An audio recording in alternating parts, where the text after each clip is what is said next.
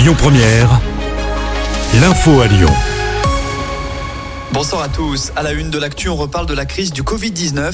D'après des chercheurs lyonnais, l'hydroxychloroquine serait responsable de 17 000 décès. Décrit par certains comme le remède miracle durant la pandémie, le médicament aurait en réalité été nocif. Il aurait causé au total la mort de 16 990 malades du Covid dans six pays différents, dont 200 en France. Les scientifiques parlent d'une large utilisation qui a sûrement été engagée trop rapidement, sans avoir suffisamment de recul.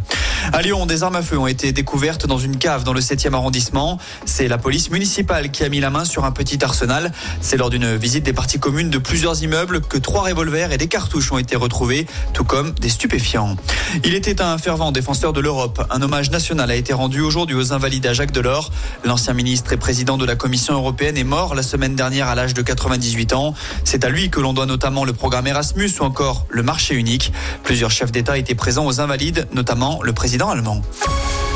Prudence, il y aura du monde sur les routes de la région ce week-end puisque c'est malheureusement la fin des vacances de Noël. Vinci Autoroute annonce des difficultés dès aujourd'hui. Des ralentissements sont à prévoir jusqu'à ce soir sur l'autoroute A7 en direction de Lyon. La circulation restera difficile tout au long de la matinée de demain.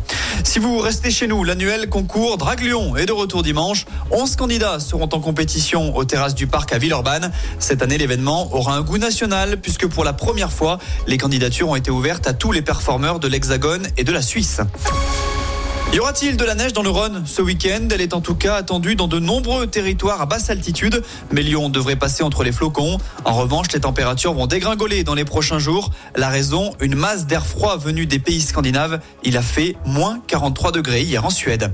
Il fera donc très froid pour nos clubs rhodaniens engagés en Coupe de France, puisque la doyenne des compétitions de football est de retour ce week-end. On suivra notamment le duel entre Lyon-la-Duchère et Le Puy.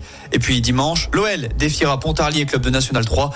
Un derby à Saint-Priest à Feur dans la Loire. Les deux formations sont dans le même groupe en championnat. Et puis enfin en basket, l'Asvel renoue avec le succès en Euroleague. Les Villeurbanais ont mis fin à une série de 10 revers consécutifs. Succès face à Kaunas hier soir 93 à 60. Écoutez votre radio Lyon Première en direct sur l'application Lyon Première, lyonpremière.fr et bien sûr à Lyon sur 90.2 FM et en DAB+. Lyon Première